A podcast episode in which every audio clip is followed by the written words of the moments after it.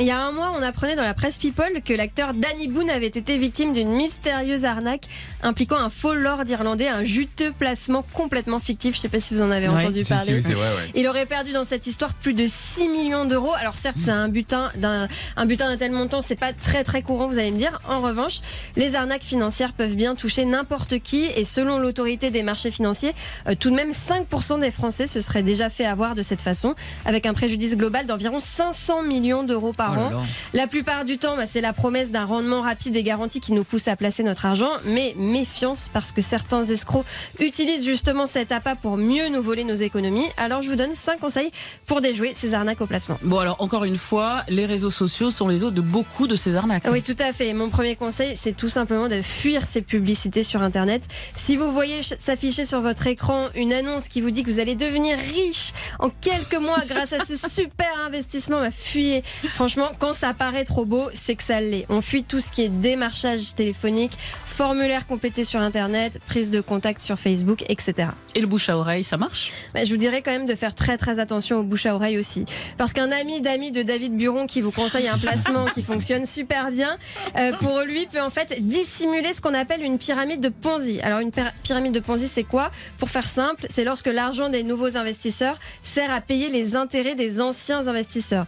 Donc c'est un placement fictif. Au début, l'effet de dupe fonctionne puisque vous touchez bien vos intérêts les premiers mois, mais ça ne peut pas durer puisque lorsqu'il n'y a plus de nouveaux investisseurs, il n'y a plus d'argent pour payer les intérêts. D'accord. De toute façon, s'il y avait des placements miraculeux, ça saurait, non? Exactement. Surtout euh, un placement miraculeux sans risque, ça n'existe pas. Un placement financier avec un taux de rendement de plus de 3 ou 4 c'est forcément risqué.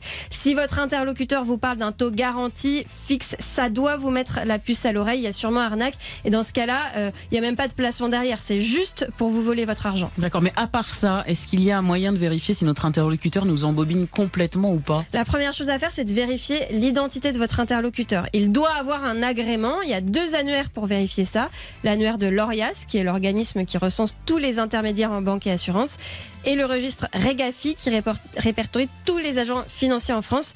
Euh, mais attention quand même, parce que certains escrocs usurpent carrément l'identité de vrais agents financiers et donc vont vous donner un numéro valide. Oh là là, mais alors comment on fait pour euh, savoir? Bah, Vous pouvez essayer par exemple de trouver un autre numéro de téléphone pour joindre la structure en question. Comme ça, vous vérifiez si votre interlocuteur travaille bien là-bas. Ou alors, un truc qui marche aussi, c'est de demander à votre interlocuteur un rendez-vous physique avec lui dans son agence. Là, s'il refuse, bah, c'est carrément suspect. Mm, mm. Dans tous les cas, si on vous demande de faire un virement sur un compte à l'étranger, sur une banque que vous ne connaissez pas, sur une banque en ligne, tout ça c'est très louche. Alors pour être sûr, vous n'avez qu'à appeler votre conseiller bancaire et il vérifiera avec vous le compte auquel est relié le RIB de votre contact. Bon, bah, je crois que je vais continuer de me contenter de mon bon, bon vieux livret à moi. Oui, alors si vous avez envie de vous lancer dans des placements qui rapportent un peu plus, rien ne vous en empêche. Mais euh, n'oubliez pas que euh, la règle, c'est le, plus le taux de rendement est élevé, bah, plus le placement est risqué. Logique. Les placements à la mode du type crypto-monnaie, forex, etc. Euh, ça peut marcher, mais ça requiert de vraies compétences dans le domaine et pas une formation en quelques jours comme on voit parfois sur Internet. Ça, ça, ça ne fonctionne pas, c'est complètement illusoire. À la limite, vous pouvez aussi vous offrir les services d'un vrai conseiller financier, mais que vous aurez choisi vous-même et dont vous aurez vérifié les qualifications au préalable. Mais finalement, je crois que vous avez raison, hein, Peggy. Euh, le, certes, le livret A, ça rapporte pas énormément, mais au moins c'est un produit d'épargne sûr. Et en plus, on l'a dit dans les infos ce matin, son taux a été augmenté à 2% depuis le 1er août.